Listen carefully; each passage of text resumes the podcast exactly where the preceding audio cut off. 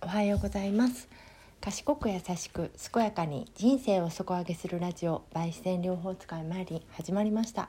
この放送はクレイとアロマの専門家である私マリンが自然療法のセルフケア産前産後の知恵社労士目線から仕事とお金の話など生活を豊かにする情報を発信しています。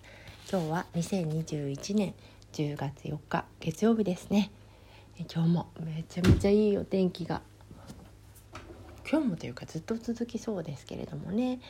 あのどんな週末をお過ごしでしたでしょうか、えー、私はずっと気になっていた畑の、えー、手入れができてめちゃめちゃすっきり、あのー、快適快適じゃないなすっきりした週末になりました。であの最近ねすごくテンションが上がることがありまして。えー、私は車と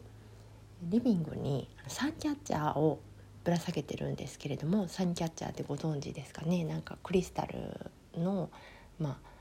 飾りというか飾りにあの太陽が反射してあの反射した先があの虹ができるっていうものなんですけれどももうそれの今めちゃいい季節でやっぱりあの太陽の高さによってすごくあの出やすい時と何て言うのかなこうキャッチしにくい時とあるんですけれどもあの秋分ぐらいからずっとこういい時間帯にいいレインボーが差し込むことが多くてですねすごくやっぱりそれを見るだけで気持ちが上がるなと思ってなんか自分が気持ちが上がるものをこういろんなところに配置しておくっていうのはすごく生活を豊かにするなと思ってサンキャッチャーのおすすめでした。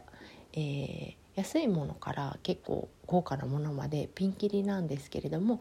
ぱりあの虹の質がいいというかその虹が小さくてもすごく七色七色か分かんないけど、まあ、色がたくさんちゃんと入ってるみたいなのはやっぱりスワロフスキーのクリ、あのものだといいとあの私が習った先生はおっしゃってました。でも私リビングにはもっと大きいあの1,000円ぐらいのサンキャッチャー飾ってるんですけれども十分あの十分なあの虹が出てますのであのどんなものかなって試されたい方はあの別にねお値段気にしなくてもアマゾンとかでもね1,000円ぐらいから買えると思うのでそういうのを試してみられると